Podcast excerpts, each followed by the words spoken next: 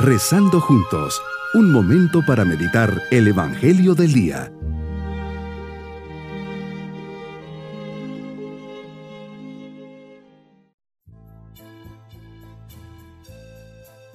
Qué gusto saludarles en este día sábado de la séptima semana de Pascua. Señor, la oración es el mejor medio que me has podido dar para entrar en contacto contigo. Tú me conoces mejor que nadie, sabes bien qué es lo que más necesito. Por eso te pido que me lo concedas. Aumenta mi fe, mi esperanza y mi amor por ti. Señor, enséñame a orar como enseñaste a los discípulos.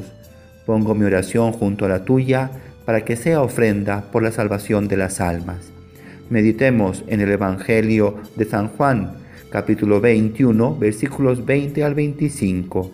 Al contemplarte preguntando repetidamente a Pedro si te amaba, hoy te veo Jesús concluyendo tu interrogatorio. A Pedro con una exigencia. Le pides un compromiso de entrega y responsabilidad, que te siga con todo lo que implica seguir tus pasos Así le dices de claro, tú sígueme. Tu invitación es sencilla y fácil de responder. No requiere muchas palabras o explicaciones, sí o no. Pero no pensó dos veces su respuesta, pero sí llevaba consigo una preocupación aparentemente sin importancia, pero que a él le inquietaba mucho. ¿Y qué será de éste, o sea, de Juan? Los apóstoles como hombres que eran tenían miedo ante la misión encomendada. La preocupación de Pedro era saber si iba a estar solo o acompañado en su misión. Jesús le llama la atención pidiéndole que solo se preocupe de seguirte. Tú sígueme, que yo jamás te abandonaré, y no te preocupes de los apoyos humanos, de las seguridades humanas. Me invitas a seguirte muy de cerca, sin miedo, y muy unido a ti, Tú eres la verdadera vid. Si no estamos unidos a ti, no podremos llegar a la meta.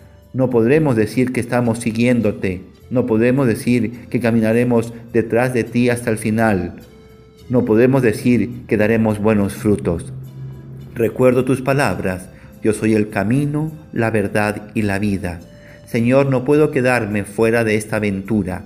Quiero seguirte donde tú vayas, sin miedos ni temores. No puedo vivir indiferente ante tu llamada. La acepto, Señor. Gracias por tu amor de predilección, por escogerme y llamarme. Señor, deseas que cada uno de nosotros sea también como Juan, un discípulo tuyo, que viva en amistad personal contigo. Para lograr esto no basta llevar una vida cristiana con lo mínimo indispensable, con asistir alguna vez a misa o decir que somos cristianos es necesario esforzarnos por vivir como tú viviste. Esta debe ser mi meta, tenerte como el mejor amigo. Y ya sé cómo se trata a los amigos. Se les abre el corazón, se busca hacer algo por ellos, se pasa tiempo con ellos. Tengo también tu ejemplo, eres compañero, me acompañas, me proteges, me ayudas, me animas. Esperas, comprendes, perdonas. ¿Por qué no decidirme a confiar y a creer totalmente en ti? Tu amistad requiere esfuerzo. En concreto exige ser más silencioso, es decir, escucharte en la oración, pues solo en el silencio se puede escuchar al amigo del alma. ¿Quiénes eran los apóstoles? Pedro, Andrés, Santiago, Juan.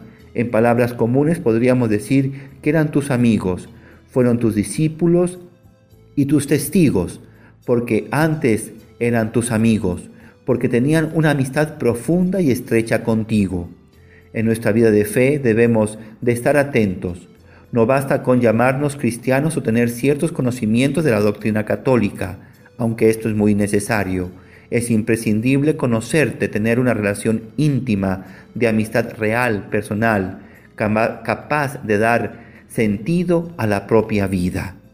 Mi propósito en este día, decirle al Señor que lo quiero seguir, aunque en ocasiones me implique sacrificar cosas del mundo y gustos personales. Mis queridos niños, Jesús, así como le pide a Juan y a Pedro que le sigan, también nos invita a seguirle, a ser un buen amigo de Él y a dar testimonio de Él a los demás, siendo siempre generosos y atentos a los demás para ayudarles. y nos vamos con la bendición del Señor. Y la bendición de Dios Todopoderoso, Padre, Hijo y Espíritu Santo, descienda sobre todos nosotros. Bonito día. Hemos rezado junto con el Padre Denis Doren, Legionario de Cristo.